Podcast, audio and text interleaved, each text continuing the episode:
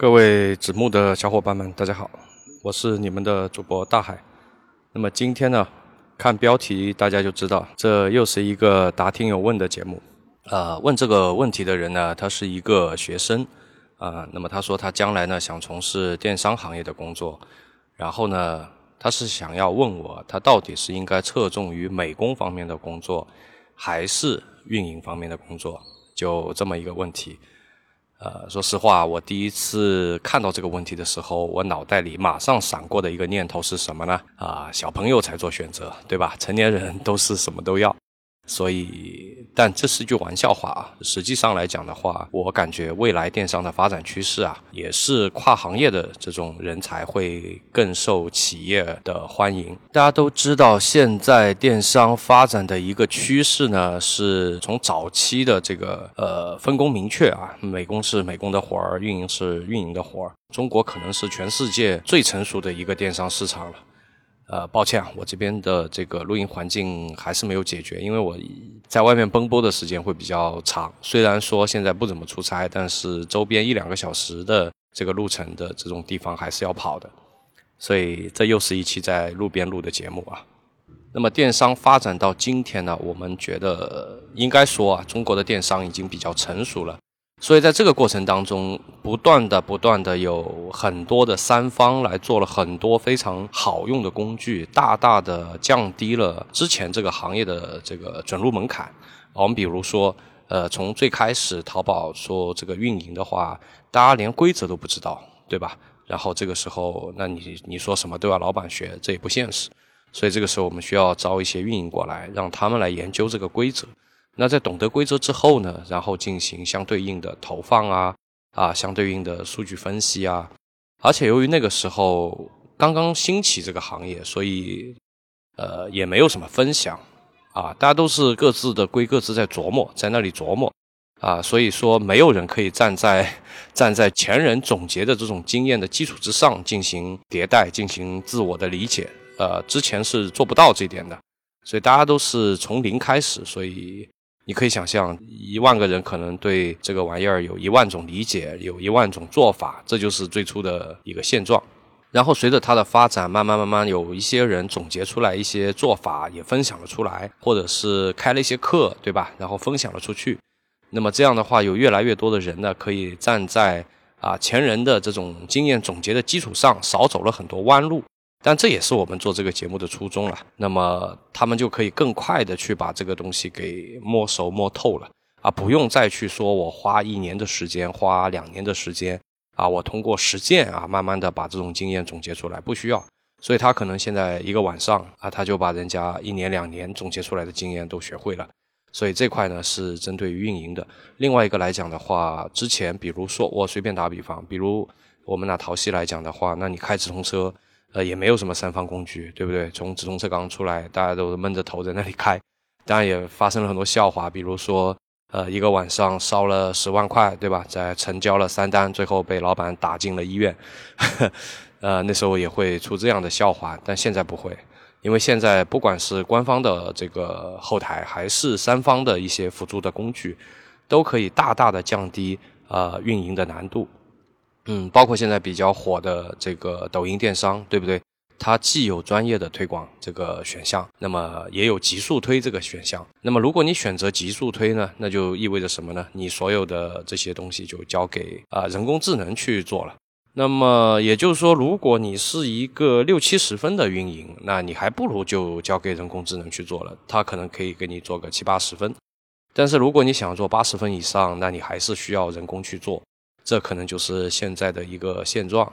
呃，我们说运营这个岗位啊，在未来来讲的话，它可能门槛会越来越低，这是我个人的一个判断。但我很早以前就说过，可能在一八一九年的时候我就说过，随着这个人工智能越来越聪明啊，越来越强大的这个前提下，这个工作门槛会越来越低，越来越低。啊，这是必然的，因为运营做的工作无非就是分析数据，对不对？那么分析数据又恰恰是人工智能最擅长的一块领域，所以你说要在这个领域上人工跟机器去做竞争的话，我觉得可能会有那么一点点小问题，好吧？这就是我对运营的一个看法。当然，你很多规则你还是要去研究，还是要去懂，不然的话，你规则不懂，打比方像拼多多，对吧？它的规则就比较多，相对淘宝来讲，你一个不小心就犯规了啊。那如果你犯规的话，轻则下架，重则罚款，所以规则还是需要去学。虽然说。呃，平台也可以告诉你很多很多规则啊，这个红线不能碰，那个事情不能做，但是你也不能寄希望于老板去把这些东西都搞懂，或者说美工把这些东西都搞懂啊。那如果他们没搞懂的情况下把这样的东西做出来，那不是罚款就是下架。所以我觉得运营以后会要去做一些这样的工作，包括一些基础的数据分析，如何去结合现有的一些工具去更好的呃服务于自己的店铺啊，运营可能会做这样一些活。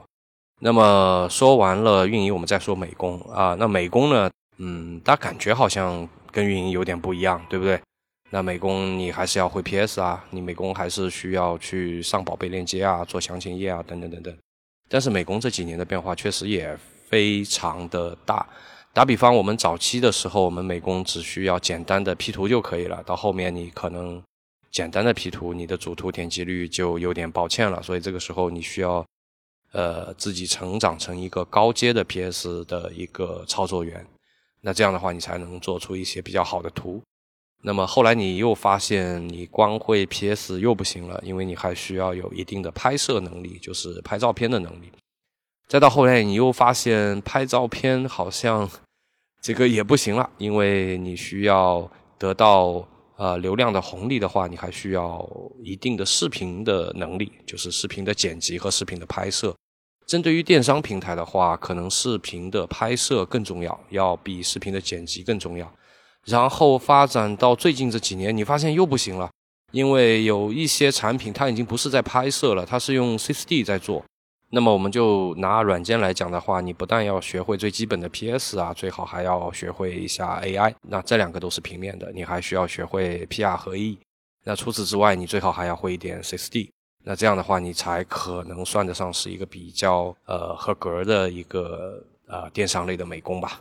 大家听到这里呢，可能有点晕，因为我自己也发现我把自己绕进去了。实际我想阐述的一个想法是什么样的呢？我是觉得。虽然说现在相对于以前，不管是运营这个层面还是美工这个层面，好像都提出了更高的要求。比如美工，我们以前就会个 PS 可以了，对不对？还需要什么别的呢？现在要会那么多啊！那么运营也是啊，啊，因为以前可能我光会一个淘宝开开车能开得不错，那就是一个非常热门的运营了啊，那很多老板就会挖你了。但好像现在也不行了，所以说现在其实不管这两个职位中的任何一个，都相对于以前有了更高的要求。但是即便在这样的情况下，我依然认为，在未来的这个就职市场里面，是同时会运营和美工的人会更吃香。当然，我这说的是一句废话啊，如果你同时还会更多的话，你就更吃香，对不对？但是我想说的是，我感觉整个电商的节奏在变快。我们想象一下，如果说你是一个运营啊，你有一些想法，或者你看到了一些别人运营做的一些事情，这个时候如果你不会美工的话，那么你需要和美工去沟通，然后让他们把东西做出来。做出来还有很有可能他做出来的不是完全贴合你的想法，所以这个时候你还要再跟他沟通，然后他再去做啊，然后就反反复复打来打去的这个东西来回几下的话，你可能就觉得。我靠，这效率也太低了。呃，当然这些我说的这些东西都是我一些切身的体会啊，不是说我在哪看来听来的。大家可能觉得，哎，我又不是一个美工出身，对吧？或者我又不是一个运营出身啊，我学这么多东西是不是有点过分了？是不是？或者说是不是太难了？那这里我想给大家打打气啊。实际呢，呃，我的专业也不是什么电商运营或者电商美工的。啊，我就通过自学把这所有的我刚才说的这些所有的东西都学完了，并且也没有耽误我太多的时间，其实学起来非常的快。这就是我在近几年一个非常非常明显的感受。怎么说呢？我在互联网上也粉了一些人，呃，是一些九零后的无脑粉啊，因为我发现现在九零后真的不得了，真的非常厉害。那作为一个八零后呢，我们当然非常的羡慕啊九零后现在的这样一个学习环境，呃，这很大的取决于互联网这些年的一些发展吧。那其实，在我们的学生年代，也有很多的机会去进行沉浸式的学习。但是，如果有八零后的听众，你也知道，在我们那个年代，如果在学校里，特别是大学啊，下课以后，如果你还想找老师问些什么问题，或者说你自己在自学的时候遇到了一些困难啊，一些难题解不开的那些问题，真的是没有谁可以问的，你只能靠自己。我还算是比较幸运的，因为我的大学其实是在上海念的，比方说上海有很大很大的这个书城，对吧？上海书城在福州路上。所以我们那时候还可以经常去书城里去找一些资料，但是你可以想象这个效率极其的低，不像现在有各种各样的学习资料巨多，而且又便宜。所以我觉得，嗯，应该随着时代的发展吧。在我们当年，如果一个人他同时会三维的软件、会视频的软件、会平面的软件，不是说没有，有，但非常非常少。啊，就觉得无法想象这个人开了挂了，就那种感觉。但是我觉得放到现在，如果你能愿意牺牲一些自己的娱乐时间，啊，少看几部电影。少刷几部剧啊，然后少玩玩抖音的话，那我觉得你完全有这个时间啊，可以在互联网上学完我刚才说的所有的技能。当然你自己要做一些牺牲了。那么最后呢，我再做一些个人的建议，就是说你应该在什么时候去学什么技能，然后我也会说一下为什么啊。先给结论，就是我个人建议呢，在低年级的时候，我建议你去学美工。比如说这个提问的同学呢，他现在在大一，对吧？那所以我建议你在大一的时候去学一下美工方面的技能，然后到了高年级，啊，不用急的，不用到大三开始学。我觉得在大四的时候你可以开始学运营方面的技能了。呃，如果你学得够快的话，当然大三也可以开始玩起来了。我觉得也没有什么毛病，因为运营更多的是经验啊。如果你从业时间长一点的话，当然就老辣一点，是吧？你操作某一款宝贝的时候老辣一点，当然也没有什么毛病啊。那我讲一下原因啊。呃，其实聪明的同学自己想想想明白了，对吧？相对于美工这种基础技能来讲的话，运营其实每年都在变，甚至说头部的运营的话，每个星期、每个月它的玩法都在变。所以，呃，你去学一个不停在变的，特别是在大一大二的时候，你去学一个不停的在变的一个技能的话，我觉得不是很妥。你应该把这个时间拿来学基础性的技能，就像美工这样的技能，我觉得可能会更好一点。到了快毕业的时候，去学一下运营。也比较建议你去一边实习一边去学习，这样可能会更好一些。节目的最后呢，我做一些额外的建议，说一个实际案例吧。我有认识一个哥们儿，他还比较牛。他之前呢不是从事电商行业的，他是做别的行业，但是学习能力还是比较强的。所以从别的行业转过来的时候，从什么都不会吧，然后开始学会了美工啊，就像我前面说的，他。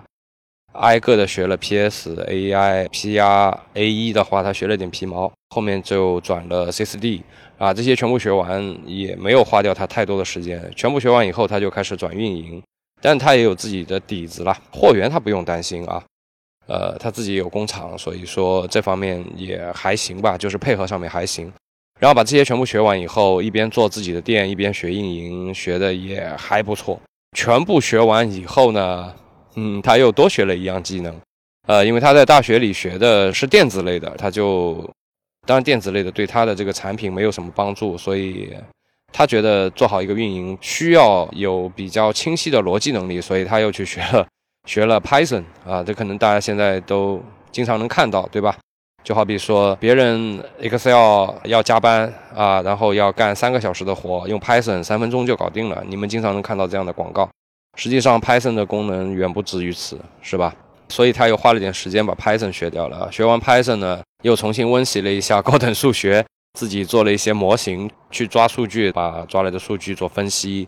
他是这样在做运营，呃，做的也不错。嗯，所以我另外一个建议就是说，如果你在大学里，你除了学完了刚才我提的这些建议之外，你还有精力和时间的话，我建议可以学一门编程语言。这个对你今后去工作、去做一些数据分析类的工作，特别是会非常非常的有益，好吧？而且未来的话，我觉得程序员的机会也许会更大一点。如果你懂这些东西的话，你的机会也会更大一点。那么今天这期节目呢，我们等于是答听有问了啊。那我也非常希望有其他的听众，如果你有什么问题的话，你也可以通过私信啊。如果你觉得这个东西留言不太方便的，你不希望有更多的人看到的话，你也可以通过私信啊。如果是你觉得 OK 没问题的话，你也可以通过有留言来告诉我，好吗？如果我觉得你的问题是比较有代表性的话，我可能就会出一期节目，然后在节目里聊一聊这个问题。那 OK，希望今天的这期答听有问能够真正的帮助到这个提问者，或者说给他一些思路吧。接下来在学校里这几年该怎么过，对吧？呃，个人建议呢，就是学习学习，谈恋爱谈恋爱，是吧？我觉得大学的时候，呃，咱就干好这两件事就行了。